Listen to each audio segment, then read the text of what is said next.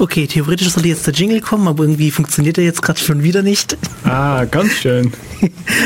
Willkommen bei Def Radio hier auf FreeFM. Äh, ja, äh, unser Thema heute einmal NFC und äh, Einmal ein Ad-Hoc-Netzen. Okay, ihr könnt uns gerne anrufen im Studio unter 0731 9386299. Ihr könnt uns auch äh, in Twitter erreichen, at dev-radio oder im IRC bei, auf dem Server irc-in-ulm.de im Channel Dev Radio. Äh, ja, im Studio sind ja ich, der Renz, äh, Namna Tulko und, und Ricky. Genau. Gut. Mm. Ja. Äh, du wolltest ja. uns was über Nachrichten erzählen. Genau, Nachrichten. Ähm, wenn man vor zum Beispiel mindestens vor länger als eine Woche zum Beispiel mindestens auf YouTube war und irgendwie ein beliebiges Musikvideo angeklickt hat und irgendwie es nicht verfügbar war, hat man ja den Text gelesen. Dieses Video ist in Deutschland leider nicht verfügbar, da es Musik enthalten könnte. Äh, Nee, Quatsch, da die GEMA uns die Verwertungsrechte nicht gegeben hat. Tut uns leid und so weiter. Ähm, das, ist das was Neues? Äh, nee, ähm, das war das, das ist das, wie es bisher aussah. Die GEMA mhm. meinte, das ist äh, Rufmord für sie, weil da ist ja die GEMA die ganze Zeit schuld. Genau. Äh, und hat jetzt geklagt, dass das geändert werden muss. Ist es denn, bei mir ist es nämlich immer noch GEMA. Ja, ja. Jetzt steht halt dran, dass jetzt steht halt dran, äh, dass sie sich nicht mit der EGMA geeinigt haben und die sie das Video deswegen nicht zeigen können. Es ist ein leicht anderer Text, aber ah, okay. ich finde es unsinnig, dass sie überhaupt darüber klagen mussten. Nee, klar. Ich weiß noch, dass ich umgezogen bin nach Deutschland und ich halt, das war das äh, eine der ersten Sachen, die ich natürlich festgestellt habe. Als Informatiker geht man ja manchmal auch mal auf YouTube und dann findet man sowas. Und das ist unvorstellbar als Ausländer. Und was haben die jetzt denn gemacht? Ähm, wird da jetzt noch was passieren oder werden die ja, wieder mehr Geld fordern? Ja, sie sind schon seit April 2009 immer noch dabei zu verhandeln. Aha. Die GEMA will unbedingt äh, anscheinend für jeden View mhm. äh, Geld kassieren. Und zwar steht, wenn man deren Katalog anguckt, ist das irgendwie, glaube 1,9 Cent oder so pro Boah. View. Oder was es Ich habe ich hab's schon wieder vergessen. Ähm, das Interessante ist, bei dem, was man immer rauskriegt, äh, ist ja, äh, dass sie dann behaupten, die Zahlen stimmen noch gar nicht, woher wissen sie die überhaupt? Und das Witzige ist halt, es gibt tatsächlich einen Katalog von der GEMA, wo die Preise drinstehen mhm. und da steht der Preis halt drin. Ja, ja. Na, gut. Ich glaube, so viel Geld macht Google auch nicht, wieder nicht mit YouTube, aber... Ja, sie würden halt gerne YouTube ist in, bereit, deren halt irgendwie umsatzabhängig zu zahlen. Ja, verstehe ich auch. Würde ich auch so machen, wenn ich Google wäre. Also von dem her. Genau. Ja, dann gab es äh, in der vergangenen Woche oder zwei Wochen ja irgendwie Sicherheitslücken in Browsern. Und zwar äh, im Zusammenhang mit äh, Diffie-Hellman.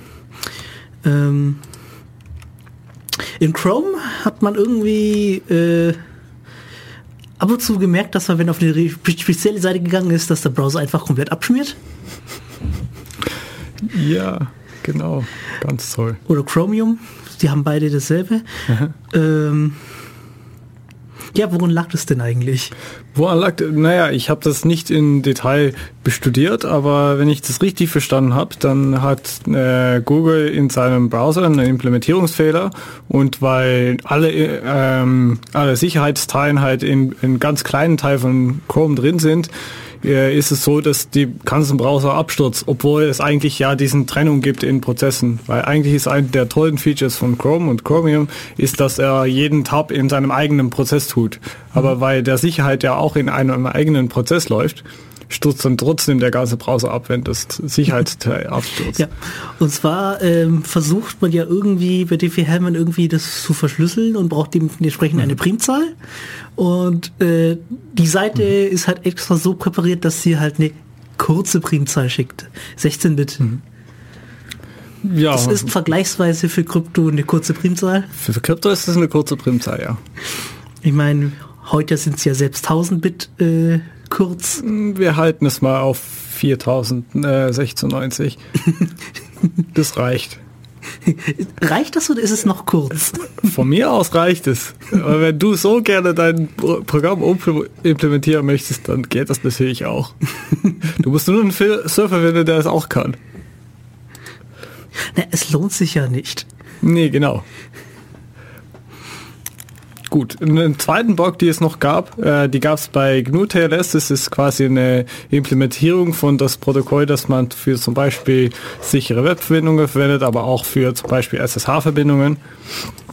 Und da gab es ein Problem, dass man das Prüfen von Zertifikaten ganz umgehen kann. Weil in der RFC ist irgendwie so ein obskuren Sub-Sub-Sub-Section drin, wo man halt die Möglichkeit hat zu sagen, ha, jetzt möchte ich aber nicht äh, so Prüfung machen. Und jemand hat sich dann halt was äh, ausgecodet, das bei GNU TLS die ganze Prüfung vom Zertifikat umgehen hat. Und dann kann man zum Beispiel als Angreifer hergehen und sagen, hey, ich bin hier google.com, verbind mal mit mir. Und dann verbindet der mit dir. Und normalerweise gibt es dann diese Zertifikatprüfung, damit du als Nutzer feststellen kannst, hey, äh, das ist aber nicht Google. Und jetzt ist es nicht so bei GNU TLS. Aber das ist ganz schnell gepatcht worden. Mhm. Ja, äh, was habe ich hier noch? Ja, die GEMA fordert seit neuestem wieder, also hat wieder Pläne, wieder an Geld zu kommen. Und zwar fordern sie dieses Mal, dass man, wenn man Videos einbettet, äh, Lizenzgebühren verlangen so können sollte. Mhm. Und ja, das wird höchstwahrscheinlich noch ein bisschen dauern, weil es befasst sich ja die EU-Kommission damit. Ja, interessante Geschichte. Ich habe damals, während das in der Nachricht war, vor, vor ein paar Wochen, glaube ich, war das auch mal, kam sowas ähnliches vorbei. Da habe ich mal behauptet, das haben die alles aus den Niederlanden geklaut. In den Niederlanden gibt's das äh, Boma Stemra, das ist halt so eine Gruppe für Musik und ich glaube äh, Schreiber von mhm. Musik.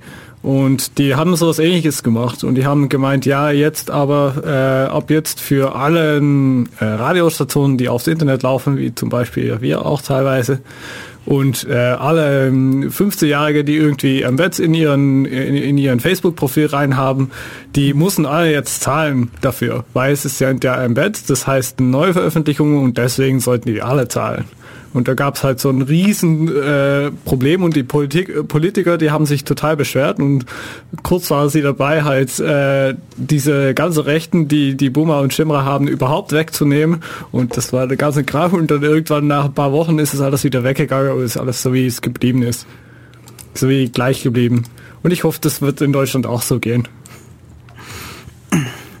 Ich hoffe auch, weil mhm. es wird ja irgendwie mehr oder weniger also ich schließe mich da den Kritikern an. Es macht ja mehr oder weniger das Internet kaputt, wenn man dann, ich meine, oh, jetzt muss ich ja Geld zahlen, also lasse ich es doch bleiben und verlinke es doch nicht oder embed's doch nicht.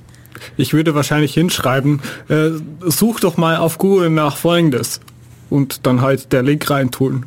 Das würde nämlich funktionieren. Let me Google. Wir benutzen Let me Google that for you. Ja, genau. Ähm, in IRC kam noch eine Frage, welche Software benutzt überhaupt GNU TLS? Äh, ja, das ist eine gute Frage. Ähm, obwohl GNU TLS ja nicht das Standardsystem äh, ist, nämlich das wäre OpenSSL, ist GNU TLS schon irgendwie, wird das mal verwendet von, ich glaube, äh, verschiedene Implementierungen von SSH, wenn ich nicht täusche. Es gibt, es, du kannst den Apache auch so konfigurieren, dass er GNU TLS verwendet, also Webserver. Genau. Ähm, was es auch noch gibt, ist zum Beispiel eine Implementierung von äh, TLS von der Daniel Bernstein, einem bekannten Kryptograph.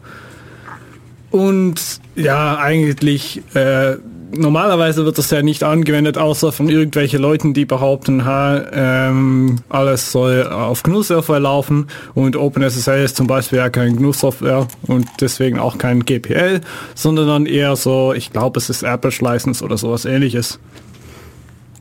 Und es ist halt optional. Man kann es umkonfigurieren. Äh, manche Leute behaupten sogar, dass die GNU TLS Libraries viel sauberer implementiert sind. Das weiß ich ehrlich gesagt nicht. Ist ja so eine Randdiskussion. Aber GNU TLS ist eigentlich nicht so verbreitet, das stimmt. So, äh, wieso habe ich das eigentlich noch auf? Ich erzähle es einfach trotzdem mal. Razer will irgendwie neue Tastaturen rausbringen. es ist zwar irgendwie nicht wirklich so im Vergleich zu den vorherigen Themen irgendwie vollkommen anders, aber ich habe jetzt trotzdem mal. Das ist doch gut. Ja, sie wollen irgendwie anscheinend so wie es aussieht und ich den Artikel verstanden habe, wollen sie einfach, haben sie jetzt einfach andere Switches gebaut im Vergleich zu äh, Cherry Switches. Die Switches sind dann die, die Teilen, die die Taste oben drauf verbinden mit das Elektronikzeug unten drauf, ja? Genau. Ah, okay. Anscheinend sind sie viel besser und viel schneller und halten viel besser. Ich würde drauf warten. Ja, ja. ja ich, ich kenne diese Geschichte von Razer. Ich meine, die haben da auch damals so, so Mäuser gehabt mit irgendwie, was war das, Infrarotlasers, glaube ich, statt normalen Lasers oder andersrum, ich weiß es nicht mehr. Und die haben dann auch behauptet, es ist alles viel besser. Und dann gibt's halt so eine Gruppe von Gamers, die das tatsächlich verwenden, weil die haben ja Geld. Und die Rest der Welt, die denkt, ja, okay, soll mal sein, ist mir egal. Also, äh, okay, ich sag jetzt lieber nichts. Nee? Also die Maus von denen ist anscheinend sehr gut, aber Ich habe sie mal in der Hand gehabt. Es ist total, tatsächlich ein total geiler Maus, aber ich brauche ich brauch sowas eigentlich ehrlich, ehrlich gesagt nicht, weil ich habe ja keine Zeit ja, mehr für mir Games. ist, es, mir ist das Geld auch so schade, die Maus zu kaufen. Ja. Ich glaube, das ist sowas ähnliches wie, wie diesen Tastatur mit ähm, halt LED-Tasten, wo man halt konfigurierbar äh, Ah, die- ja, was anzeigen lassen kann. Ja, die Tastatur, die äh, für jede einzelne Taste ein Bildschirm ist, ja. Ja, genau. Die kenne ich auch. Die war auch, was ist das, anderthalb tausend Euro oder sowas. War das nicht 3000 dort? Ja, sowas in der Richtung. Äh, Was ähnliches. Teuer auf jeden Fall. Wenn man Geld übrig hat, kann man schönere Sachen mitmachen, als halt Tastaturen und Mäuser kaufen. Okay. Äh, ja, wir kommen dann, wir machen dann mit unserem eigentlichen Thema, das wir angekündigt haben, nach der B-Musikpause weiter. Okay. So, willkommen zurück bei Def Radio, hier auf Radio Free FM. Ihr könnt uns gerne anrufen im Studio unter der Rufnummer 0731 938 6299. Äh, ihr könnt uns auch im Twitter erreichen, at def-radio oder im IRC auf dem Server irc.in-ulm.de auf dem Channel Def Radio. Def Radio zueinander geschrieben. Ähm, ich freue mich drauf, dass äh, die Leute so aktiv äh, zurückreden jetzt in, im IRC. Oh, da kam gerade eine Frage, was ist eigentlich das Thema vom morgigen, morgigen Chaos-Seminar? Der gebe ich nämlich. Äh, das wird das Thema Software-Verifikation sein. Da geht es darum, äh, ich habe jetzt Software geschrieben und möchte jetzt gerne feststellen, dass der Software auch tut, was es tun soll. Und das ist eigentlich so das Thema. Und ich rede dann ein bisschen über, wie man so über, überhaupt sowas feststellen kann und warum und was für Tools es da gibt und warum es in der Praxis eigentlich nicht so viel angewendet wird. Das ist so die Kurzübersicht. Ich glaube, auf der CCC-Webseite gibt es noch mehr, wenn das Zertifikat da nicht kaputt ist.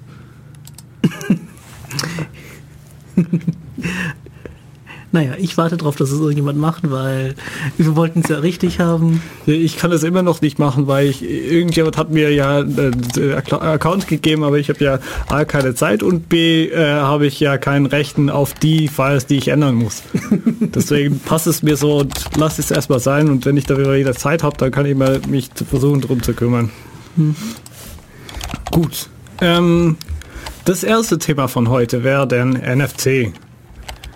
Ähm, NFC steht für Near Field Communication und das ist sowas ähnlich, ähnliches, aber nicht ganz das gleiche wie RFID. Es ist so eine Art, ähm, wie die Name eigentlich schon sagt, äh, ganz nähe an aneinander Kommunikation, nämlich so im Bereich bis einen halben Meter, glaube ich. Ja, ähm, aber irgendwie wird immer, ist von, wenn man RFID-Chips hat, irgendwie immer von NFC die Rede. Ja, das stimmt, weil RFID ist ja eine Implementierung von NFC. Ja, äh, ich glaube, das offiziell. Ah, das stimmt nicht so ganz, aber RFID heißt, glaube ich, eher so Radio, Radio Frequency Tag steht das. Äh, nee. Radio Frequency Identifier oder so. Na, egal. Äh, meistens sind die ja hergestellt von, von Malware Und ja, das, gibt so einen, einen ganzen Haufen von Terminologie und Teilen sind davon an Marken gebunden und Teilen davon sind es nicht. Und ich glaube, RFID ist dann die generische Name für die Geräte oder eigentlich die, die, äh, die Radios, die man irgendwie auf Produkte tapen kann. Und ähm, das Kommunikationsprotokoll heißt dann NFC. Mhm. Also man findet so diese Sachen, also man kann also irgendwie mit den Sachen kommunizieren, die Sachen kommunizieren miteinander, so muss ich sagen. Äh, wenn man irgendwie in einer Umgebung ist, so du sagtest einen halben Meter. Und mittlerweile haben halt viele Sachen das Ding so zum Beispiel eingebaut. Ich meine, viele Handys haben das, so die, teuer, mhm. die teureren Handys haben das auf jeden Fall. Mhm. Ich glaube sogar die billigere auch mittlerweile? Äh, heutzutage, ja. Ja, das heißt ja, mittlerweile, irgendwie mit, irgendwann muss man braucht man es dann doch, wenn es die Entwicklung so weitergeht. Ich meine, äh, mittlerweile haben die meisten Visa-Karten die neuen NFC, äh, einen RFID-Chip drin. Klar. Und genauso wie die neuen Girokarten. Ausweise haben das meistens jetzt auch. Ja, die, der neue Perso hat ja auch einen RFID, also eigentlich mhm. alle, die haben ja auch einen RFID-Chip drin. Mhm. Genau. Der Reisepass genauso. Das Lustige an, an eigentlich NFC und viele äh, von diesen RFIDs ist, ist eigentlich, dass man äh, quasi nur so einen Sender hat auf, äh, auf einer Seite. Das ist eigentlich nur eine Empfänger, die irgendwie keinen Strom hat oder sonst was, sondern dann einfach nur ein Empfänger. Und das Signal wird dann zum Beispiel vom Handy oder vom so einem Lasergerät wird das gesendet und da kommt halt Strom und Signal gleichzeitig quasi. Und das ist ähm, auf halt niedrigen Schicht ist das eigentlich ganz interessant, wie das genau funktioniert. Leider bin ich kein E-Techniker und kann ich ja nicht erklären, warum und wieso. Aber die, das Grundidee ist, dass die, man kann halt äh, drahtlos Strom übertragen mit äh, einer Art Induktion. Und damit bekommt der AFID-Chip halt ausreichend viel Strom, um halt einfache Berechnungen durchzuführen, zum Beispiel das Zurückschicken von seinem Identifier. Und der sagt dann, ha, ich bin der, oder vielleicht kann er noch sagen, ha, ich habe hier eine Hash berechnet von irgendwelche Informationen und das ist ungefähr alles, was es kann. Mhm. Und aufs Speicher zugreifen. Hm. Ja, und naja, Probleme aktuell sieht man halt irgendwie, dass man es irgendwie anscheinend den Angriff gibt, dass man, wenn man zwei Leute hat, die ein Handy haben, das NFC kann und dementsprechend die Apps drauf sind, dass halt einer damit zur Kasse geht und der andere geht damit in die Nähe seines Opfers und scannt damit die Karte und dann für das Lesegerät an der Kasse sieht das so aus, als würde die Karte drauflegen. Ja, ja. Da gibt es noch halt Forschungsarbeiten zu tun, glaube ich. Ähm, ein anderes Problem, das was weil eigentlich gibt es AFD schon seit 15 Jahren oder so. Und früher war immer das Problem, das war damals ein ziemlicher Hype, weil erst war es halt als Ersatz gedacht für zum Beispiel Barcodes, die man normalerweise ist, wie man auch irgendwann QR-Codes gesehen hat. Und das Idee war, das als Ersatz zu verwenden und das einfach alle Produkte im Supermarkt oder so zu tapen mit so einem RFID-Chip drauf, damit ja, die, man die, die im Idee Lager sofort super, Ich finde die Idee damals super geil, weil das wäre doch mhm. einfach nur alles in den Einkaufswagen stellen, den Einkaufswagen an der Kasse vorbeischieben und dann einfach gleich zahlen. Genau. Und das Problem war natürlich, dass äh, man deswegen individuelle Tags hat für jeder äh, jedes Produkt und man dann auch genau feststellen kann, wo wer wohin geht und wieso und überhaupt. Und das war halt ein ziemliches Privacy-Problem. In Amerika sogar, wo man eigentlich gar nicht geil ist auf Privacy, da hat man äh, so einen richtigen Uprising gehabt von, ha, wir werden allen verfolgt und Big Brother und überhaupt. Und äh, deswegen hat sich, sich das erstmal nicht so durchgesetzt und dann ist es irgendwie angewendet worden für halt so Authentifizierung. So halt, ich habe eine Pass und ich halte die beim äh, beim Eingang von irgendwelche geschützte Büro oder so und ich kann herein und äh, das ist halt die erste Anwendung, wovon ich weiß, dass er tatsächlich durchgesetzt ist und jetzt wird es eigentlich überall verwendet. Zum Beispiel oben an der Uni wird eigentlich alle Authentifizierung mit, mit so Chips gemacht. Ja, auch wenn die Krypto nicht gut ist, aber was heißt nicht gut? Äh, natürlich also, könnte man hergehen und sagen, ha, ich habe eine Chip und äh, schick jetzt mal das gleiche, wie was ein Chip senden wurde. Das geht. Um das zu umgehen, das ist eigentlich fast unmöglich, weil wenn man die Chip klonen kann, dann hat man eh Pech. Äh, der Trick ist natürlich, äh, wie, macht, wie baut man so ein System so, dass man nicht einfach die Chip kopieren kann. Und das ist eine Herausforderung. Aber die wahrscheinlich das beste Schutzmechanismus, was man überhaupt bauen kann, ist halt so eine Person hinzusetzen, der halt äh, auf die Kamera schaut, wer kommt eigentlich das Gebäude rein. Wenn das Gebäude wirklich so wichtig ist, so Kernkraftwerke oder sowas ähnliches, könnte man vielleicht mal das Geld ausgeben, um halt irgendwie so ein Team hinzusetzen. Das ist immer noch das Best, die beste Lösung. Ich, mir fehlt nur gerade ein sehr schlechter Cartoon ein. Ähm, ich versuche es zu verdrängen. Ähm, ja, ähm, einige behaupten ja auch irgendwie, dass Bluetooth ja mehr oder weniger auch eine Form von Near Communication ist. Ja, okay, da kommen wir dann, glaube ich, äh, relativ schnell zu das ad Thema, weil ich behaupte nämlich, das ist nicht so.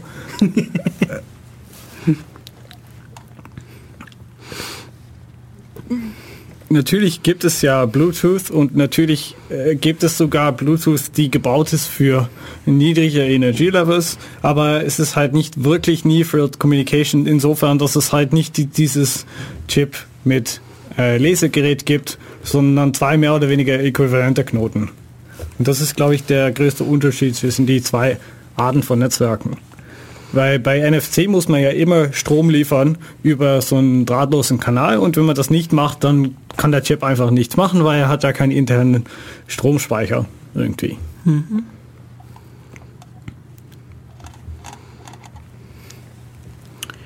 Mhm. Mhm.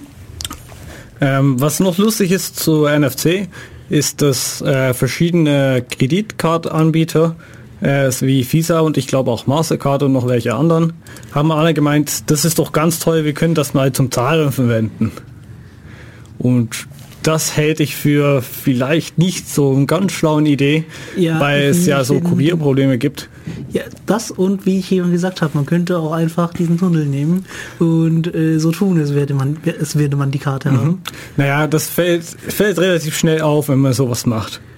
Weil wenn man, wenn man zahlt, dann muss man ja die Karte irgendwo, meistens gibt man die Karte an der Person, der halt die Zahlung ja, durchführt. Das ist das ja. Irgendwie ist ja die Idee, dass man die Karte nicht rausholen muss, sondern nur einen kompletten Geldbeutel hinlegen mhm. muss.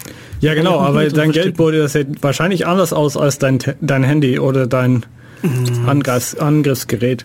Naja, Weil ich behaupte nämlich auch, dass es nicht so einfach ist, es mit einem normalen Handy zu reproduzieren ich meine, dieses Handy, also mein Handy könnte ich wunderbar in ein Geldbeutel reinstopfen und es würde nicht sonderlich unterschiedlich aus, anders aussehen. Okay, vielleicht. Da hat man einen ziemlich großen Geldbeutel, glaube ich. Ein anderes Problem, man dass man... Auch, man kann auch die Handtasche nehmen. Ja, okay. Das kann man natürlich machen. Ich glaube, das würde man nicht akzeptieren. Ein anderes Problem, das so halb damit zu tun hat, ist äh, das Problem von vielen RFIDs in der äh, Hose, äh, in der Hosentasche oder sowas ähnliches. Weil wenn ich zum Beispiel hier mal einen Geldbeutel habe, dann schaue ich da rein, dann gibt es ja halt zwei von den Passen von der Uni und es gibt halt so, so einen Ausweis und dann gibt es halt noch so eine Bankkarte und so eine äh, Gesundheitskarte und alles mögliche an Karten und da gibt es halt so viele RFIDs, dass es eigentlich bei mir zumindest nie funktioniert hat, das Ding halt draufzulegen und halt tut. Nee, das hat noch nie funktioniert bei also. Bevor ich also als ich noch mein Studieausweis die einzige Karte war, die ich hatte, hat das noch wunderbar funktioniert. Ja, damals schon. Seitdem ich aber irgendwie jetzt drei Karten, drei NFC-Karten habe, äh, hm. muss ich es funktioniert es immer dann, wenn ich, wenn es mir egal ist. Aber immer dann, wenn ich keine Hand frei habe, um den Geldbord rauszuholen, funktioniert es natürlich nicht. Nee, gut. Das ist einfacher, mit dem Fuß gegen die Tür zu treten und zu klopfen, bis jemand aufmacht. Das kann auch gehen. Aber natürlich wäre das bei, bei NFT auch ein, generell ein ähnliches Problem. Und theoretisch gibt es, glaube ich, Algorithmen, die oder Algorithmen, Protokolle, die uns erlauben, äh, halt äh, die, die Ideen von den verschiedenen Karten durchzugehen und dann zu sagen, ha, ich möchte aber diese Karte ansprechen. So ein Protokoll gibt's. Gibt es, aber, aber irgendwie, irgendwie wird das es ist so ganz verwendet. Ich glaube, glaub, da müsste man, glaube ich, an der Uni alle Geräte austauschen mal oder so. Weil das muss, glaube ich, das Gerät können. Klar, ne, das muss das Gerät können, aber es scheint wohl nicht so schwierig zu sein, das einzubauen. Wir haben zum Beispiel ein Projekt gehabt, das, glaube ich, das geschafft hat. Bin mir nicht komplett sicher, aber ist ein interessantes Thema. Was gab, ah ja, genau. Außer die, dass die Karten jetzt NFC können, kann man, wie wir vorher gesagt haben, ja auch das, das, das äh, Handy kann NFC. Und ich glaube, es war FISA, bin mir nicht sicher. Die haben gemeint, ha, das können wir doch auch auswenden und dann halt die, die Karte ganz wegmachen und halt nur so ein Handy-App mit halt irgendwie eine Internetanbindung und damit halt die Zahlung durchführen in einem Takt dass ich halt einfach mein Handy hernehme, das irgendwie bei dem äh, Zahlgerät hinlege und sage, hey, jetzt möchte ich mal zahlen, fertig. Das ist natürlich noch ein ganz neuen Ansatz. Ob das funktionieren wird, weiß ich nicht. Ich meine, die Kreditkartehersteller, die haben natürlich so eine Art äh, Garantiesystem. Und darüber könnte man natürlich sagen, ha ja, ein Angriff ist eigentlich egal, weil die halt, die zahlen dafür, bis es die zu teuer wird und dann äh, bauen die was Besseres, aber ob das jetzt der richtige Ansatz ist, weiß ich nicht. Jein, ich habe es mir angeschaut. Sie wollen mit der App, wenn du diese App verwendest und mit der mit wegen zahlst, bauen sie gleichzeitig eine Internetverbindung auf. Ja, ja, natürlich. es ist ganz komisch. No, finde ich nicht. Es ist durchaus sinnvoll, eine Internetverbindung dafür zu anzuwenden. Bis jemand das Ding anzapfen kann, aber ja. Aha. Mhm. Ja, das ist eine andere Geschichte. Ja. Gut. Ähm, hattest, hättest du noch was zum Thema NFTs oder sollten wir weiterreden über Ad-Hoc-Netzen? Äh. Hm. Ja, es gibt irgendwie Hersteller, die gerade versuchen, daran zu forschen oder zu probieren, ob man äh, NFC uh, auch irgendwie als Autoschlüssel verwenden kann. Als was für ein Schlüssel? Als Autoschlüssel. Also ah, als Autoschlüssel. Handy dabei haben und ah. das Handy, äh, wenn das Auto merkt, das Handy ist in der Nähe, mhm. dass, das, dass die Tür halt aufgeht. Mhm. Ja, sowas ähnliches gibt es schon für halt normale Autoschlüssel. Normale Autoschlüssel machen sowas. Die haben nämlich auch so ein Protokoll.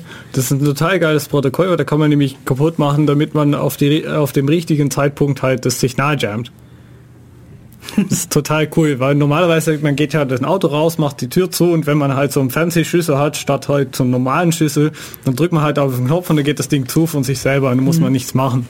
Mhm. Ähm, aber wenn man so einen tollen weißen oder schwarzen Fan hat und halt die irgendwo auf dem Parkplatz steht und vielleicht neben deinem Auto und da innen drin halt so ein, so ein Funk äh, ist, dann kann man das Ding halt anschalten, wenn du halt dein Auto rausgehst und wenn du dann wegläufst und halt auf das Knopfchen drückt und nicht umschaut, ob das Ding tatsächlich zugeht, dann kann man halt ziemlich einfach die Auto klauen. Das ist mehr oder weniger ein bekannten Angriff, die es häufiger gibt. Es gibt natürlich auch interessantere Angriffe, wie zum Beispiel einfach das äh, Ganze komplett knappen. Und zwar über auf Protokollebene. Aber ich glaube, da gibt es aktuell keine funktionierenden Angriffe. Es gibt natürlich äh, Forscher, die zum Beispiel bei BMW oder ähnliche Geschäfte alles dran arbeiten und versuchen die Sachen zu finden und manchmal tauchen dann so YouTube-Videos auf von oder von die Hersteller äh, oder von irgendwelche komische polische Hackers, die meinen, ha, wir haben jetzt wieder was ganz Cooles und hier gibt es ein Tutorial und da kann man das Ding komplett hacken. Da gibt es äh, immer so, so coole Videos und ja, das ist lustig. Aber der, der wird immer ziemlich geheim drüber getan und man muss dann irgendwie x Geld hinlegen bei den Hackers oder man muss halt ähm, bei Volkswagen oder bei anderen Autohersteller muss man ja arbeiten, damit man äh, überhaupt auf solche Sachen zugreifen kann. Und da gibt es halt so ein NDA, dass man nichts sagen darf und so weiter und so fort. Und dann nach außen behaupten die, alles ist sicher und äh, Probleme gibt es nie. Mhm. Was vielleicht fragwürdig ist, aber Musik? Okay, von mir aus. Drücke ich doch mal hier. Willkommen zurück bei der Radio, hier auf Radio Free FM. Ihr könnt uns gerne im Studio anrufen, tut's doch bitte einfach irgendwann mal. Unter 0731 938 6299. Ähm, Ihr könnt uns auch in Twitter erreichen, at dev-radio. oder im IRC auf dem Server irc.in-ulm.de im Channel Dev Radio. Zusammen klein und mit äh, glatten Zaun vorne dran. Genau. Gut. So wie IRC halt immer funktioniert. So wie halt immer, ja. Es ist nur wichtig, dass man den Minus nicht reintut, weil das habe ich nämlich am Anfang getan. Nee, gut. Ähm, wir sind heute beim Thema NFC und Ad-Hoc-Netzen. Es ist ja ein bisschen eine Ad-Hoc-Sendung und äh, deswegen gehen wir jetzt mal weiter bei die Ad-Hoc-Netzen. Ähm, für jeden, die es halt nicht kennt, äh, Ad-Hoc-Netzwerken, wir haben vorher schon Bluetooth genannt. Das Grundidee von Ad-Hoc-Netzen ist, dass ich ähm, Geräte habe, die irgendwie drahtlos kommunizieren können und ich möchte das aufsetzen, ohne dass irgendwelche, dass ich irgendwelche Basisschlüssel aussetzen muss. Man kennt das natürlich aus dem WLAN. Da kauft man so ein Kästchen vom, vom äh, irgendwelcher Hersteller und legt es dann hin. Da gibt's halt so, ein, so eine Stunde, setzt man sich hin und dann bastelt man rum mit das, mit das Ding, je nachdem wie viel Skills man da hat. Und äh, dann hat man was aufgesetzt und dann kann man äh, übers Internet kommunizieren. Und das ist dann vielleicht sicher oder vielleicht auch nicht. Und natürlich kann ich das Gleiche machen, äh, wenn ich zum Beispiel daheim irgendwelche äh, Geräte habe, zum Beispiel eine Kaffeemaschine und äh, irgendwelche Sensoren, die mir sagen, äh, wie spät es gerade ist. Und solche Informationen, die kann ich natürlich alles aneinander hangen und ich kann das natürlich wireless machen, zum Beispiel über WLAN und kann das alles aneinander hangen und dann äh, kann ich es halt so bauen, dass meine Kaffeemaschine mir einen Kaffee hinstellt, äh, gerade dann, wenn ich halt aufwache. Zum Beispiel mit, verknüpft mit meinem Alarm. Das könnte funktionieren. Das Nachteil bei WLAN zum Beispiel dafür ist dann, dass es die Power Requirements für sowas sind sehr hoch. Weil es ist ja WLAN und WLAN ist ja gemeint für, für feste Geräte, die irgendwie beliebig viel Strom haben, sage ich jetzt mal. Ähm, was man denn machen kann, ist das Ding hernehmen und sagen, hey, ich baue ein Protokoll, das einfacher ist und das vielleicht auch äh, simpler aufzusetzen ist, weil man muss ja das Ganze nachkonfigurieren, man muss ein Passwort abtippen und so weiter und so fort.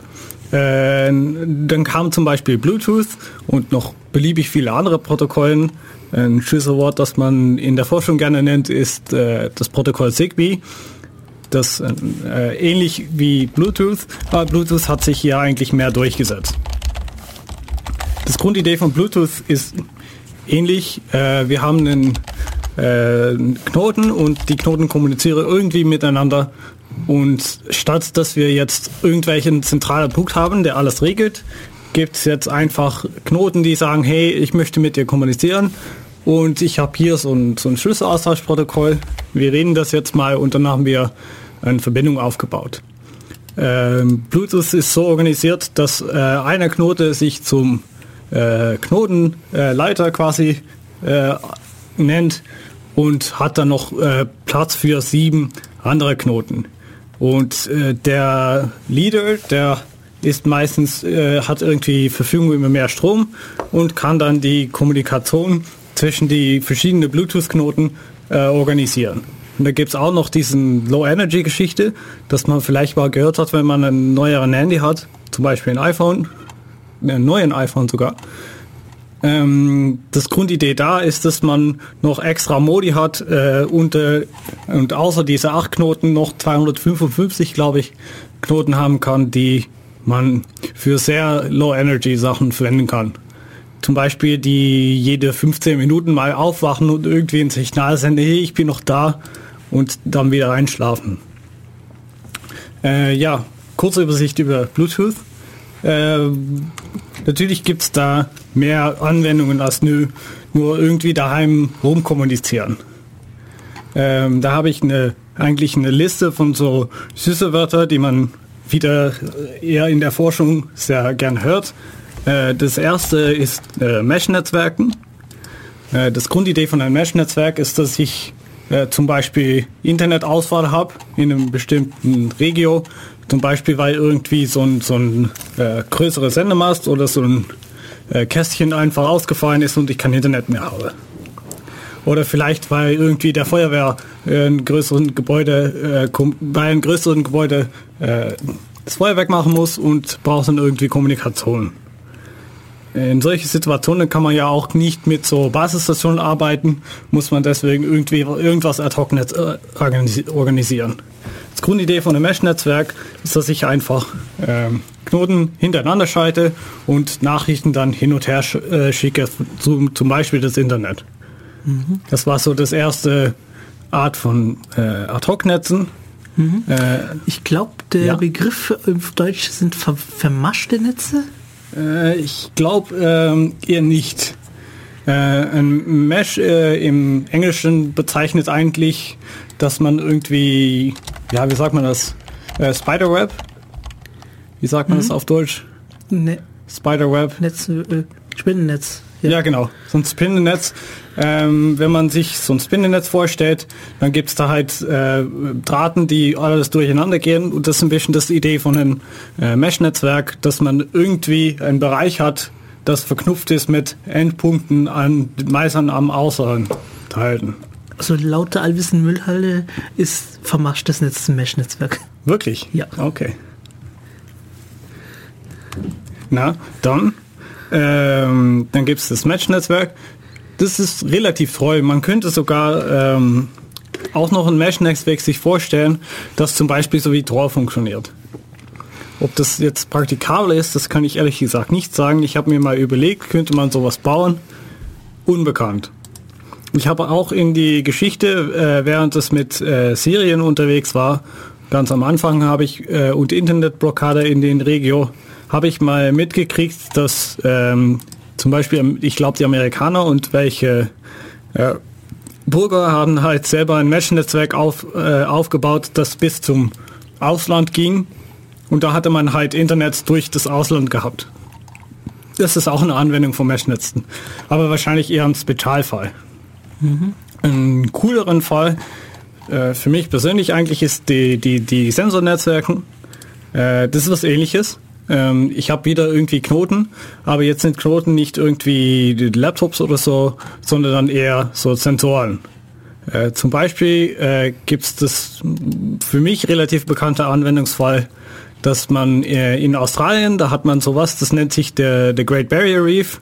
Das kennt man vielleicht, äh, das ist so ein Gebiet, wo halt Korall lebt mhm. und das Korall ist irgendwie am Sterben drin und man möchte halt feststellen, was da jetzt genau passiert. Äh, ein der wichtigen Parameter in so einem, so einem Prozess ist die Temperatur von das Wasser. Und äh, Kollegen von mir äh, von einer alten Uni, wo ich damals studiert habe, haben was gebaut und zwar ein ganzes Sensornetzwerk, das das ganze Barrier Reef abdeckt mit kleinen Knoten, die halt nur eine Temperatursensor haben. Und die haben das halt so gebaut, dass man sogar all diesen Daten sammeln kann und genau feststellen kann, was die Temperatur äh, in welchem Ort ist und wie, wie sich das alles verhält. Das ist so eine Anwendung von Sensornetzwerken.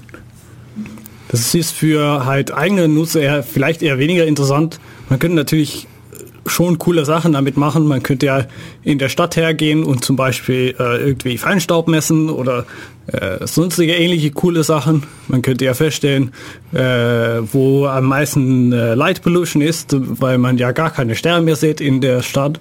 Sowas könnte man auch messen. Aber Sensornetzwerken sind eher im Hintergrund. Noch weiter im Vordergrund und ab 2015 vermutlich auch äh, die erste Anwendungsfälle gibt, sind äh, Fahrzeugnetzen. Das hat man vielleicht regelmäßig mal wieder hin und wieder in den Nachrichten gehört. Ähm, das ist für mich äh, geschäftlich interessant. Ich bin ja Doktorand und ich mache ja halt da was mit das Thema. Äh, das heißt, für mich ist es total spannend. Wie das für die andere ist, weiß ich ehrlich gesagt nicht. Äh, das Grundidee von Fahrzeugnetzen ist folgendes. Ich habe Autos, ich gebe die wieder so Knoten. Jetzt können die Autos sich natürlich bewegen. Das ist eigentlich das einzige Neue im Vergleich zu vorherigen Netzen. Und ich kann die jetzt kommunizieren lassen und dann sagen, hey, du, äh, jetzt werde ich aber bremsen, weil es ist ja gefährlich äh, vor mich. Und ich kann dann ein Bremssignal schicken und ich kann dann äh, als ein Auto, der dahinter fährt, rechtzeitig bremsen. Das ist eigentlich das Grundidee von so Fahrzeugnetzen. Man kann natürlich beliebig äh, äh, die Sache erweitern. Ähm, Hi, was mhm. machst du? Hm? Hm? Ich höre zu, ja. Nee, okay. Ich habe das Gefühl, ich habe was Komisches gesagt. Nee, gut. Ähm, was macht man denn mit, mit Fahrzeugnetzen? Naja, man könnte natürlich so langweilige Sachen machen, äh, wie das automatische Bremsen. Man könnte aber auch äh, hin und wieder gibt's mal so, so futuristische Videos, wo man eine Kreuzung sieht und dann kommen irgendwie 20 oder 50 Fahrzeuge gleichzeitig äh, die Kreuzung drauf gerast in irgendwie New York City. Und mhm. dann gibt's halt so ein Video, wo jemand sich einfach hinsetzt und hinter dem Steuersitz, aber eigentlich so irgendwie Zeitung liest und äh, viele davon und die, die fahren alle mit die gleiche Geschwindigkeit auf die Kreuzung raus. Und man denkt dann natürlich, ja, das wird ja äh, äh, total gefährlich, das geht total schief und äh, schaut dann rein und stellt fest, äh, die Autos äh, machen keine Kollision, weil die haben genau gesehen, wie äh, jeder drüber hinfahren kann und passen die Geschwindigkeit automatisch an. Das ist natürlich so, so ein Traum, sage ich mal. Ich habe früher, während ich klein war, immer so, so so Science-Fiction-Bücher gelesen und da gab es immer solche, solche Szenarien ein ähnliches Szenario, das äh, eigentlich auch total cool ist. Äh, man fährt halt auf dem äh, Autobahn, haut auf den Knopf und sie geht dann auf die Höchstgeschwindigkeitsstrecke, wo man dann irgendwie mit 500 km/h hinter andere Fahrzeuge herfahrt und einfach bei dem Destination wieder auf den Knopf druckt und dann halt äh, rausgeht. Das ist eine andere Anwendung. Natürlich ist das alles Futurismus und das geht irgendwie vielleicht in 50 Jahren mal. Äh, aber ich finde, es so, ist so ein total cooles Thema, wo man halt Erzeugnissen sehr gut äh, verwenden kann, um halt so was aufzubauen. Mhm. Ähm, genau, ja gut.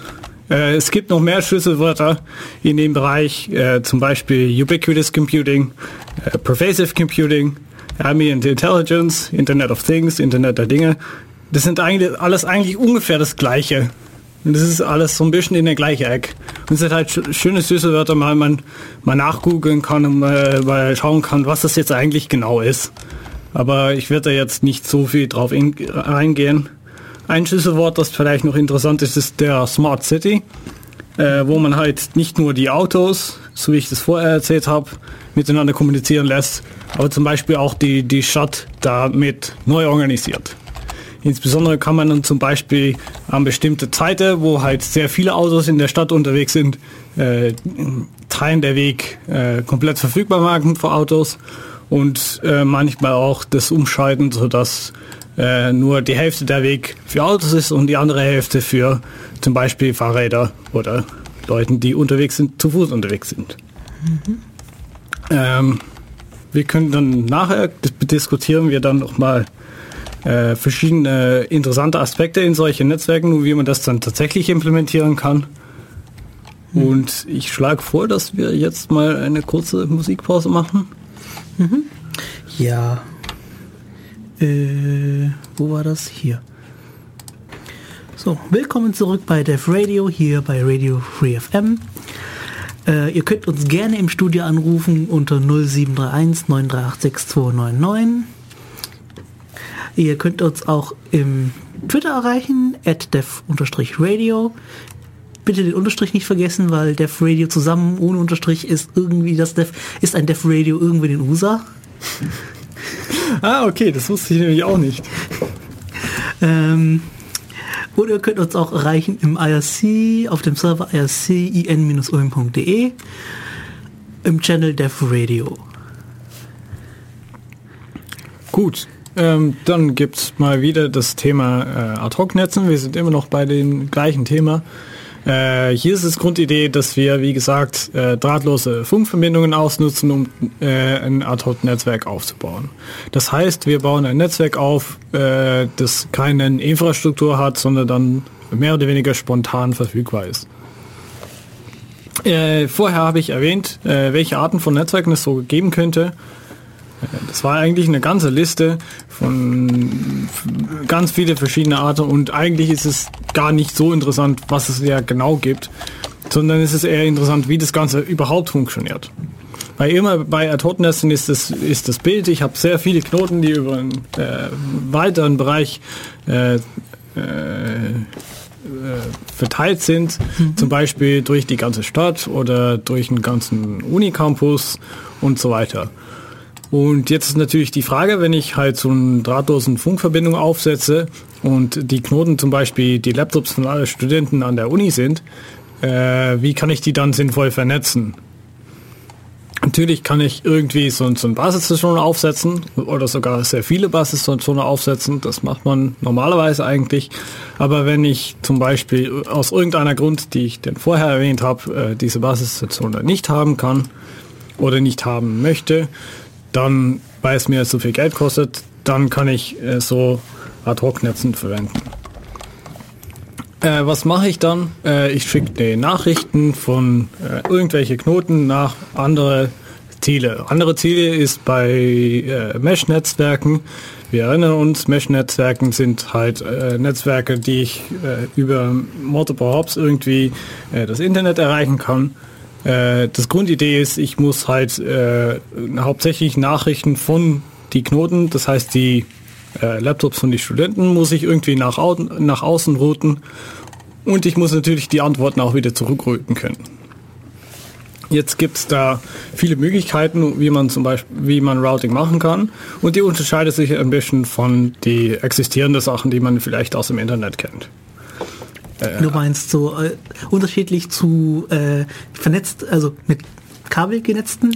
Zum Beispiel mit kabelgenetzten, aber auch unterschiedlich äh, im Vergleich zu die Standard-Basisstation-Anwendungen. Weil wenn ich eine Basisstation habe, dann ist es immer, äh, der Laptop schickt was nach einer Basisstation und da kommt was zurück und das war's. Es gibt kein irgendwie Laptop zu Laptop zu Laptop und dann zur Basisstation.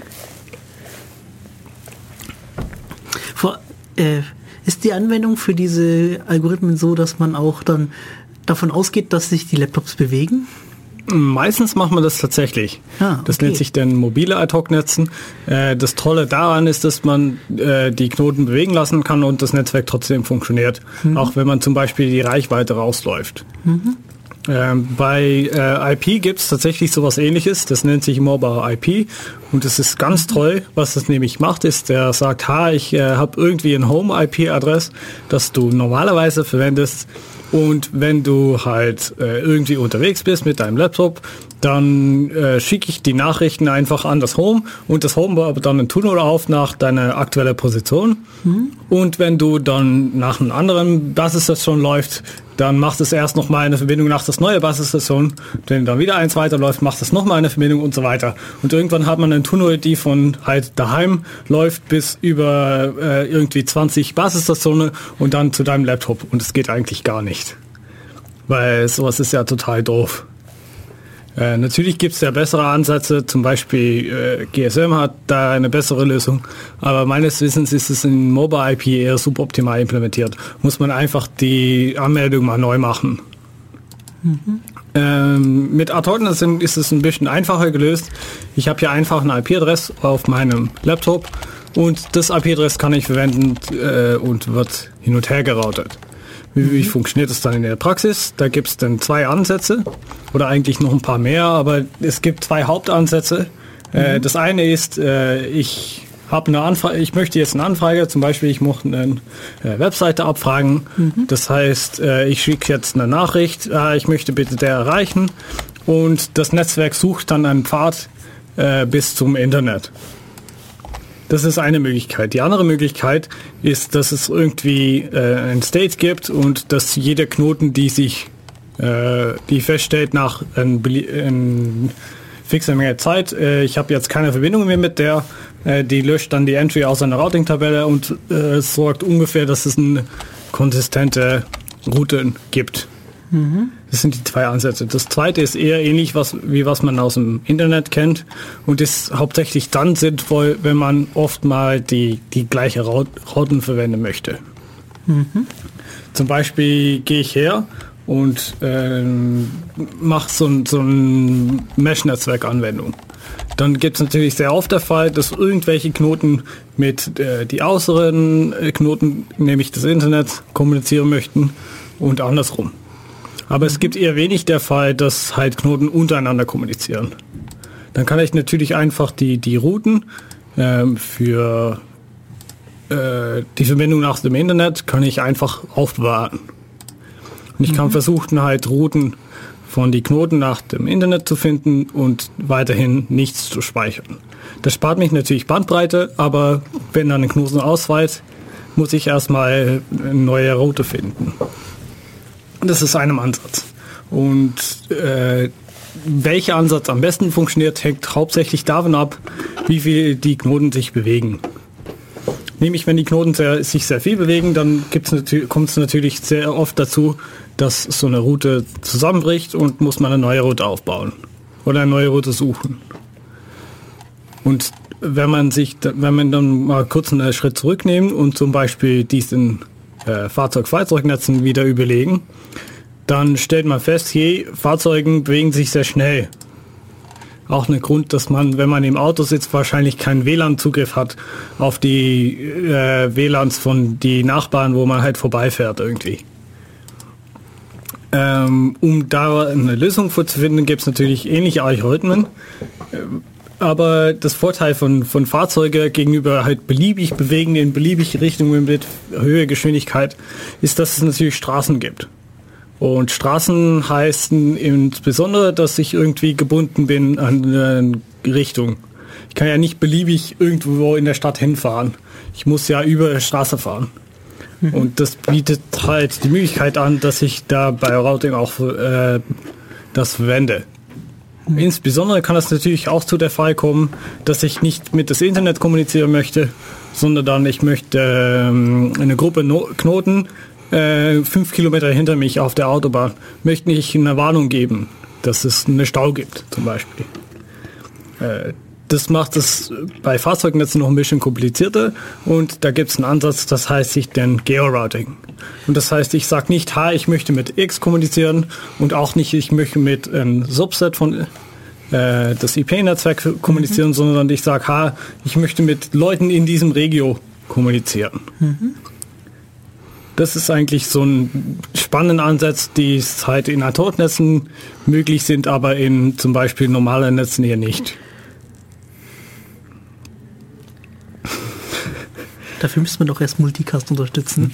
Ich glaube, es gibt eine Frage zu deinem Musik. Äh, ja, ich hatte gerade eben Musik gespielt. Äh, äh, einmal war das diese Gummibärenbande-Song. Äh, das war, Moment, es war im Album 8-Bit Saturday Mornings von Vitamin 8-Bit. Vitamin 8-Bit? Mhm, ist ja eigentlich vermutlich ja. Ist ja eigentlich das gleiche, ne? Ist ja eigentlich eine US-Gruppe oder Person, keine Ahnung. Okay, na ja, bitteschön. Ähm, gut, zurück zum Thema. Äh, Atomnessen, coole Sachen. Ähm, gut, wir haben kurz das Thema Routing angesprochen. Ähm, hm. Genau, ich wollte weitergehen mit das Thema Power Management. Ich habe vorher gesagt, man möchte wahrscheinlich äh, die Strom für, oder die Stromkosten äh, niedrig halten. Ich habe dann, dann eigentlich das bei Bluetooth erklärt. Bei Bluetooth gibt es, wie gesagt, das, diesen Low-Energy-Modus. Das ist natürlich ganz toll, wenn man irgendwie Knoten hat, die sehr wenig Strom haben und wo man nicht einfach drankommen kann. Mhm. Äh, wenn wir uns äh, das Beispiel erinnern von diesem Sensornetzwerk in diesem Great Barrier Reef, dann kann man sich vorstellen, vermutlich, dass wenn die Knoten halt irgendwie unter Wasser sind, bei so einem Korallriffe, dass man nicht so einfach drankommt, um das Ding mal wieder einzustecken jeden Abend. Deswegen braucht man ja irgendwie Stromeffizienz. Und ja, ja, ja tatsächlich weil man möchte ja vielleicht die Sensoren äh, irgendwie jeden Monat vielleicht aufladen, aber nicht äh, häufiger. Weil das ist ja viel zu bei, bei einem Riff? Korallenriff? Jeden Monat oder jeden Jahr, sowas. Oder einfach neue Knoten reintun, aber das ist vielleicht kontroverse. Äh, der Trick ist jetzt, äh, so ein Sensor ist eigentlich ganz simpel. Nämlich es gibt einen Temperatursensor und es gibt ein Funkmodul und eine Batterie und das war's, mehr oder weniger. Mhm. Und jetzt ist der, der Batterie ist natürlich ein größten Teil von das Ding, aber verwendet ja keinen Strom. Und der Sensor, ja, der verwendet so ein bisschen Strom und da muss man es noch hin und her rechnen vielleicht. Aber das weitgehend das größte an Stromkosten ist das Senden und Empfängen von Nachrichten. Mhm. Äh, für das Empfängen fand ich, äh, fand ich früher immer ein bisschen so komisch. Warum kostet das eigentlich Strom? Man empfängt das nur was, man schickt das nichts raus. Man muss aber seinem Antenne entsprechend vorbereiten, damit er überhaupt was empfangen kann. Mhm. Ist so ein Fakt, wie das funktioniert, muss man E-Techniker fragen, die kennen sich da sich sehr gut aus.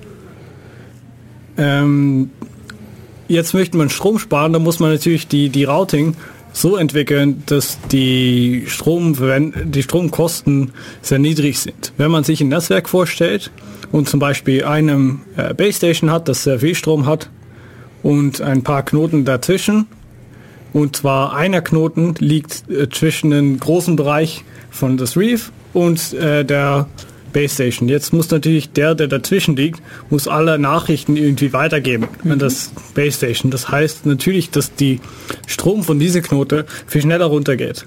Und da kann es zum Beispiel zu Löcher kommen, wenn der Strom einfach aus ist. Und jetzt möchte man natürlich das Netzwerk so optimalisieren, dass äh, der Knoten, der in der Mitte so wenig wie möglich Nachrichten versenden muss. Mhm. Wie macht man das? Naja, ein Ansatz ist zum Beispiel die Anzahl an Nachrichten einfach zu minimalisieren.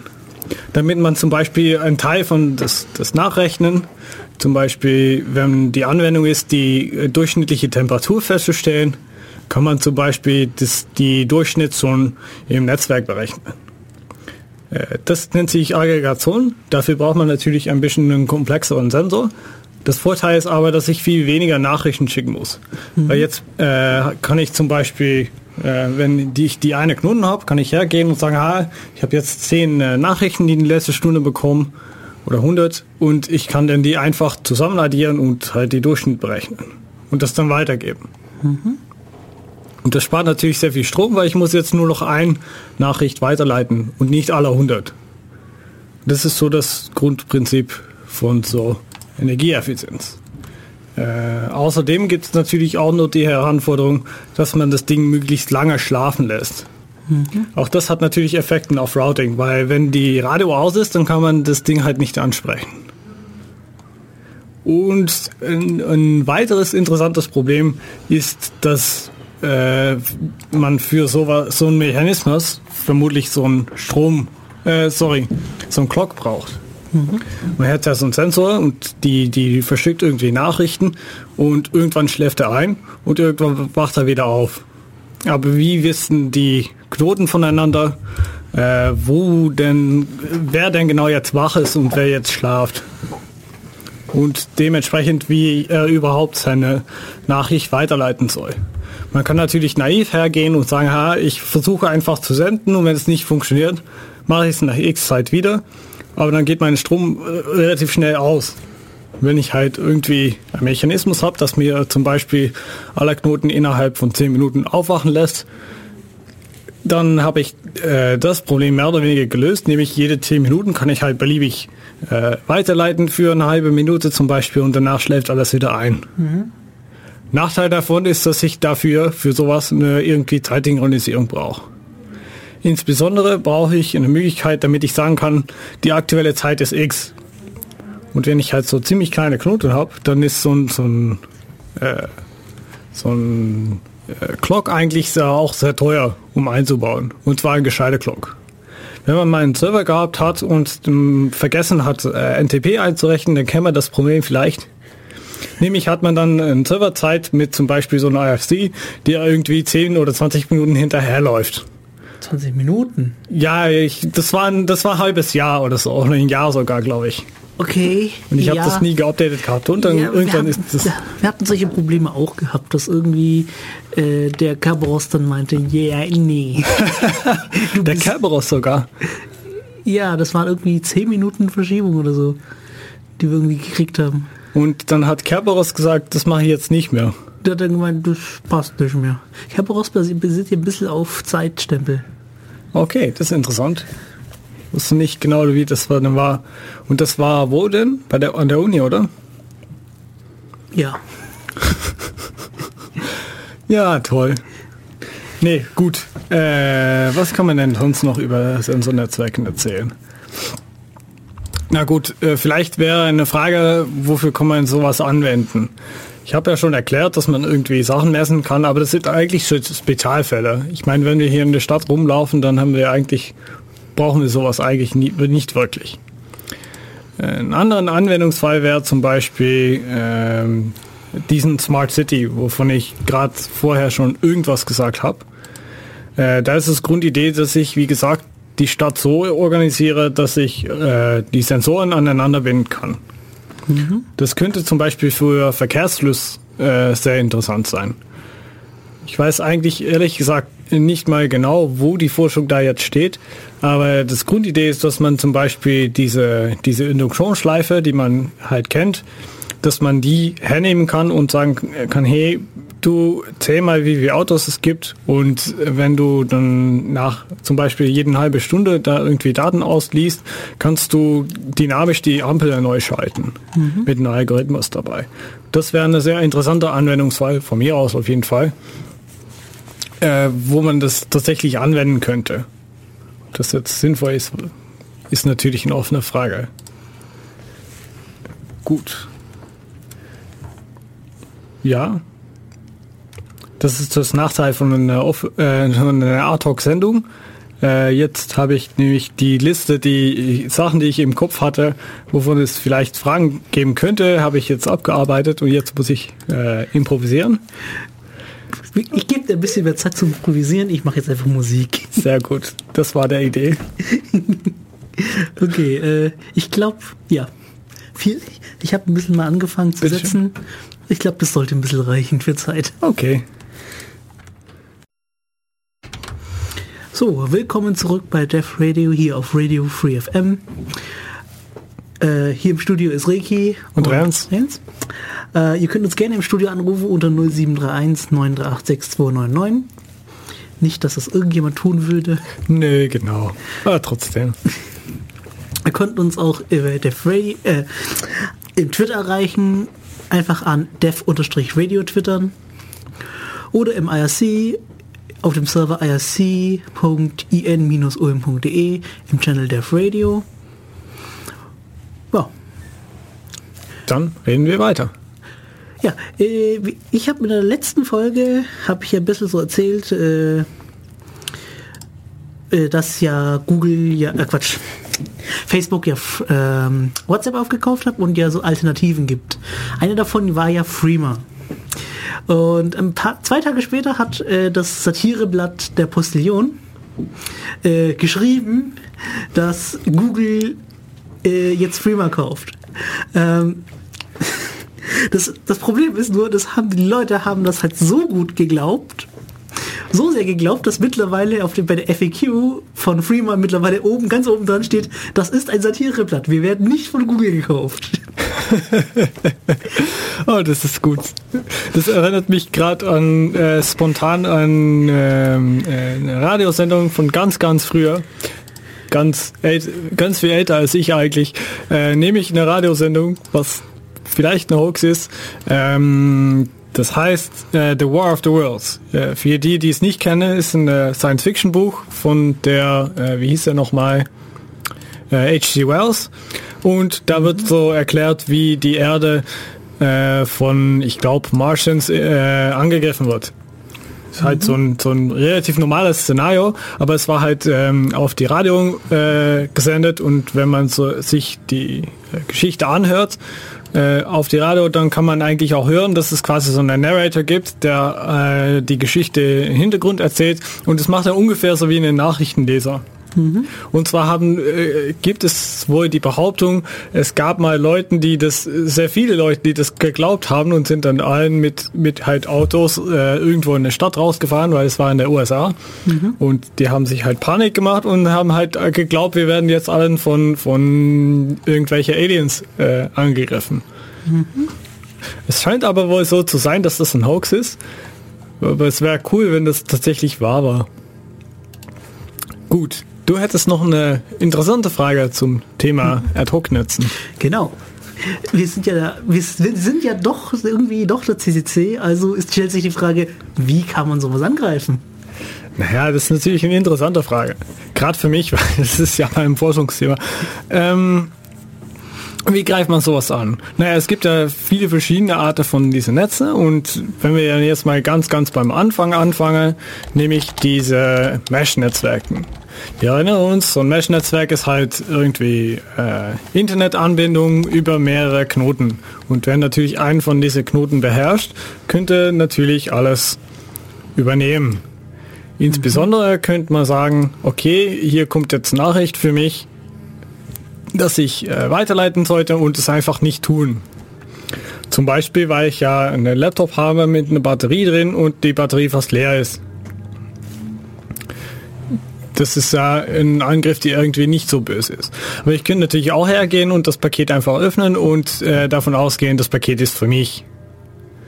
Ähm, wenn wir denn da sind, dann sind wir eigentlich bei einem Fall, das wir eigentlich aus den normalen Netzwerken auch schon kennen.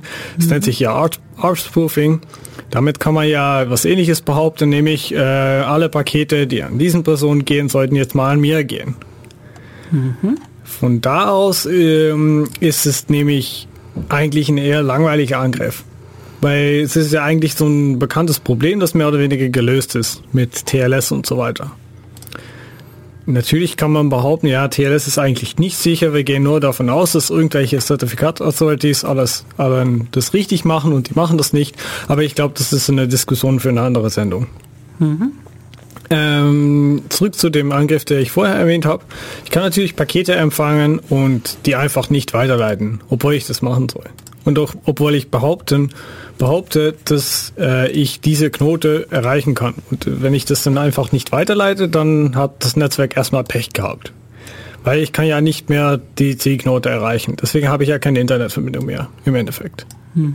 Das wäre natürlich scheiße, wenn mir irgendwie so, so eine Gruppe von Militär äh, eindenkt, weil da kann man ja auch Meshnetze einsetzen, äh, um zum Beispiel äh, Militäreinheiten miteinander zu kommunizieren zu lassen. Und wenn da irgendwie die, die Knoten ausfallen, dann wäre das relativ schlecht. Und zufällig fällt ja, fällt ja die Verbindung weg und muss man jetzt davon ausgehen, dass die irgendwie gestorben sind oder sonst was. Ähm, deswegen möchte man solche Sachen natürlich äh, vermeiden. Äh, man kann dann hergehen und sagen, ha, ich mache jetzt einfach einen Erkennungsmechanismus. Weil denken wir uns mal so ein Netzwerk ein. Wir mhm. sind ja drahtlose Netzwerken und das heißt im Endeffekt, dass ich so eine Antenne habe und dass ich irgendwie was empfangen kann und das danach wieder verbreiten kann. Mhm. Und wenn ich das dann verbreite, geht es erstmal in alle Richtungen. Es nennt sich ja um die omnidirektionale Antenne. Das ist natürlich ein Idealmodell, aber in die meisten Fälle trifft es relativ gut zu. Wenn ich dann hergehe und sage, hey, ich schicke dir jetzt eine Nachricht mhm. und jetzt warte ich, bis du es wieder weiterleitest, zum Beispiel, weil das Protokoll äh, festlegt, wann es weitergeleitet werden muss, dann kann ich natürlich überprüfen, ob du das gemacht hast. Mhm. Und das ist so die, die einfachste Weg, um so einen Angriff zu erkennen.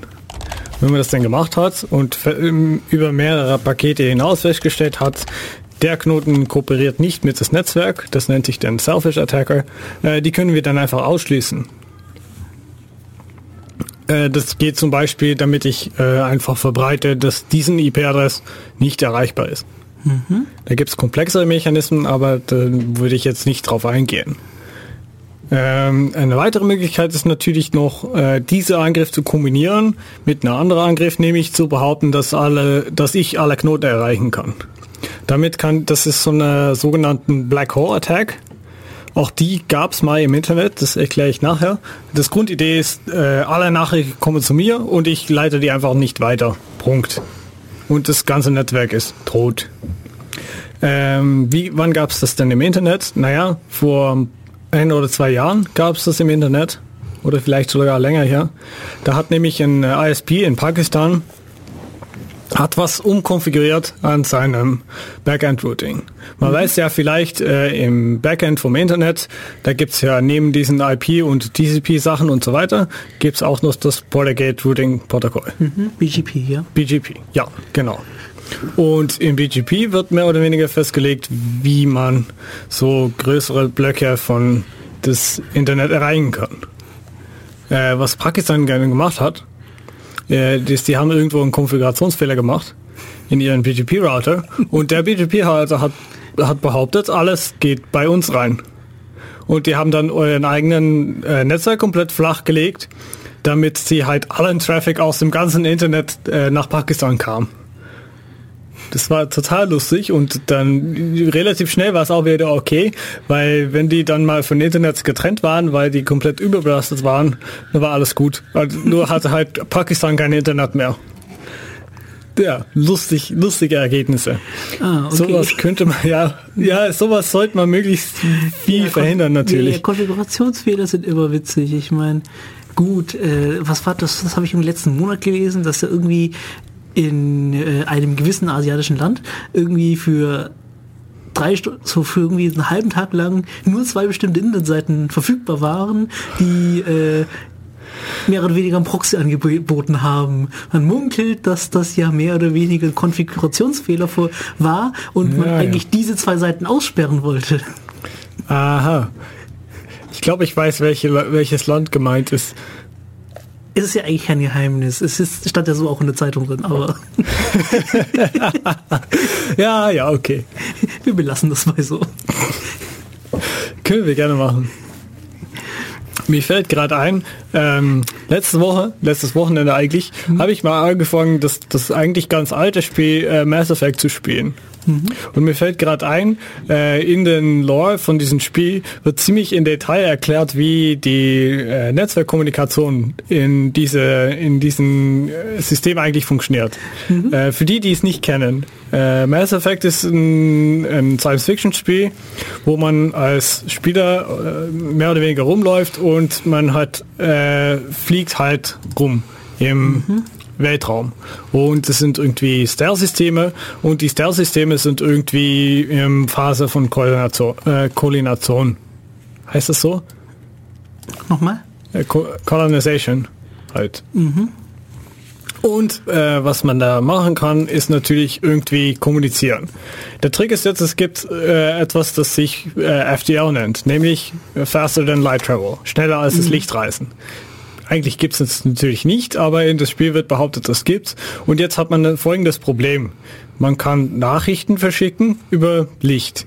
Ja, aber Licht ist ja langsamer als irgendwie Nachrichten verschicken. Wie verschickt man jetzt Nachrichten, die nicht in die Vergangenheit ankommen? Dafür braucht man ja auch eine Art sinnvolle, sinnvolle Art von Netzwerken. Und da gibt es halt ein komplexes System, wie jetzt genau äh, Routing passiert. Und das ist so ein ähnliches Problem hat man bei so Ad-Hoc-Netzen auch. Man hat irgendwie, irgendwie Knoten und die müssen sich mhm. irgendwie erreichen und insbesondere müssen sie einander nicht überlasten. Gut, äh, das wäre dann Problem 1. Problem 2 äh, ist, dass ich als Angreifer zum Beispiel ähm, das Netzwerk ausfallen lassen kann, damit ich halt einen Jamming-Angriff mache. Das mhm. heißt, ich mache einfach sehr vieles Räuschen in dem Netzwerk rein und irgendwie funktioniert das, äh, funktioniert das dann nicht mehr. Auch das wäre natürlich ein Problem und das ist, glaube ich, auch einer der Hauptgründe, dass wir heutzutage noch kein Fahrzeug-Fahrzeugnetzen haben, obwohl es vor, ja, mittlerweile sind es fast 15 Jahren sind die ersten EU-Projekte gestartet worden, wo man halt versucht hat, Autos möglichst äh, auf kurzen Abstand möglichst schnell in eine Kolonne fahren lassen. Das ging damals und das geht schon mit irgendwie 200 km/h und eine halbe Sekunde Abstand im Vergleich zu den 120 und 2 Sekunden ähm, in der Praxis, die man normalerweise auf der Autobahn fährt. Mhm. Das größte Problem ist, dass man jetzt als Angreifer immer hergehen kann und das Netzwerk irgendwie dicht machen. Und wenn wir das Netzwerk dicht machen, dann, dann funktioniert das Netzwerk nicht mehr. Deswegen müssen wir irgendwie feststellen, dass es nicht mehr geht und dann in einen sicheren Zustand zurückkehren. Und das ist meines Wissens immer noch ein mehr oder weniger ungelöstes Problem. Ist der sichere Zustand beim, äh, beim äh, Fahren oder Autobahn nicht einfach rechts fahren? Das, nee, das ist ja kein sicherer Zustand, weil wenn ich mit 300 Kilometer in einer Kolonne rechts fahre und äh, zufällig kann ich jetzt nicht mehr hören, dass der ganz vorne abbremst, da habe ich ein da Problem. Muss ich ja langsam, da muss ich ja langsam fahren. Ja, da muss man ja langsamer fahren. Weil wenn man erst langsamer fährt, äh, wenn das Netzwerk ausgeschaltet ist, dann könnte es natürlich so sein, dass der Auto vorne schon gebremst hat. Und dann gibt's ja so einen Unfall. Also ich bin gegen den sicheren Zustand, wie er bei Raketen ist. Das ist nämlich Sprengen.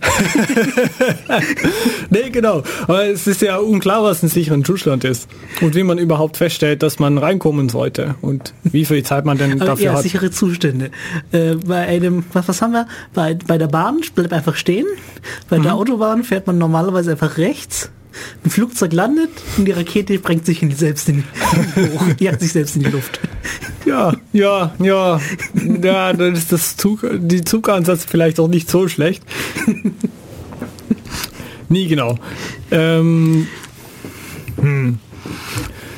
Frühere Ansätze für, für Fahrzeugnetze und auch zum Beispiel Sachen, die man heutzutage meistens über einem Handy macht, die äh, laufen eigentlich über einem Backend. Wenn man so ein Handy hat, dann kann man meistens irgendwie so eine App installieren, der, sie, der dann erlaubt halt äh, Ampelschaltungen und so weiter zu wissen, äh, wo die Staus sind gerade und solche Informationen.